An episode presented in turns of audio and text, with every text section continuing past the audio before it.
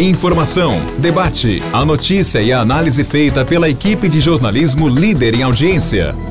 Morada Cast. Olá, meus amigos, eu estou aqui de volta com o nosso podcast para encerrarmos mais uma semana. Aliás, como a semana passa rápido, não? Nossa Senhora, parece que ontem eu abri aqui a segunda-feira e já estamos hoje encerrando mais uma semana. Agora eu quero cumprimentá-lo, agradecer aí pela sua audiência, criticando ou elogiando o nosso ponto de vista. O interessante é a gente estimular essa visão crítica e fazer uma reflexão em cima dos assuntos, tá certo? Então vamos lá. Agora, antes do assunto que eu tenho hoje aqui, eu gostaria de comentar com você sobre o Não Para Alaquara. Vou dar esse toque para que você possa aproveitar. Se você precisa aumentar as suas vendas, acesse aí, ó, nãoparalaquara.com.br. Sabe o que é isso? Não? É uma plataforma é, totalmente grátis e você então não vai ficar aí parado. É só você fazer o cadastramento da sua empresa e dos seus produtos e poder contar com essa força que a morada está dando para você, tá bom? Não para Araraquara com.br e você vai ver como você vai fazer as suas coisas virarem, tá bom assim? Então isso é importante, viu? Olha, eu gostaria hoje, aqui no programa, de colocar um assunto que não estivesse ligado à política, enfim, final de semana é para a gente relaxar um pouco, apesar de toda uma situação que explodiu nessa semana, porque Araraquara está vivendo aí à beira de um colapso tanto nos hospitais como também no atendimento público à saúde. Se não fosse esse hospital de campanha, hoje nós estaríamos numa situação muito pior do que essa que estamos hoje. Tanto é que estamos aí realmente entrando numa fase muito delicada. E a semana se agravou com mais de 10 mortes pela coronavírus, pela Covid-19, pelo coronavírus. Então tudo isso realmente é muito preocupante, tá bom? Então o que eu quero dizer a você é que máscara quando sair de casa, distanciamento, desinfecção de mãos, para evitar que a coisa se agrave. Agora, tem que fazer crítica àqueles que cultivaram isso, né? aqueles que plantaram a situação.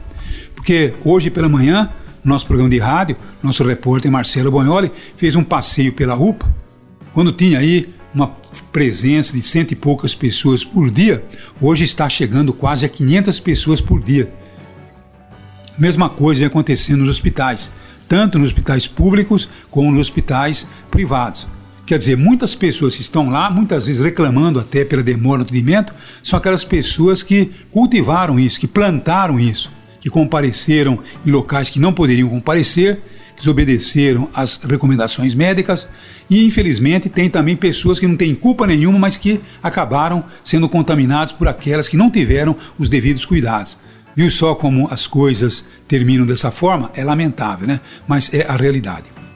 Mas eu queria dizer a você também que eu estou fazendo um estudo porque eu estou preparando o meu novo livro depois do meu último lançamento, que foi feito aí meia boca, né, por causa da pandemia. Então a gente fica agora na expectativa aqui do meu novo trabalho, né? E para fazer esse trabalho, para compor esse novo livro, eu tive que recorrer a uma pesquisa bastante intensa sobre a vida de Santo Agostinho. E precisei ler não só parte das suas obras, mas principalmente a sua biografia. E você sabe que eu saí dessa leitura completamente apaixonado por que foi o Santo Agostinho. Santo Agostinho viveu lá pelos anos 300 e poucos depois de Cristo e teve realmente uma vida bastante atribulada porque foi uma vida cheia de questionamentos. Tá certo ou não? Então ele viveu passando por várias religiões, é, pelo, pela incredulidade total de um Deus. Daqui a pouquinho ele começou a repensar o seu posicionamento, sua postura, até chegar realmente à conclusão de que Deus não só existe, mas que Ele está dentro de cada um de nós, está em todas as coisas e nós precisamos acreditar nisso. Eu acabei pegando até algumas máximas viu, de Santo Agostinho que eu gostaria de passar a você, para que você perceba se é ou não é uma inteligência sagrada. Veja bem, em uma de suas falas ele diz: a medida do amor é amar sem medida. Não é bonito isso? Seja sincero. Tem uma outra aqui que ele diz: o orgulho é a fonte de todas as fraquezas, porque o orgulho é a fonte de todos os vícios. Bonito, não? Quer dizer, quanta verdade tem numa frase como essa.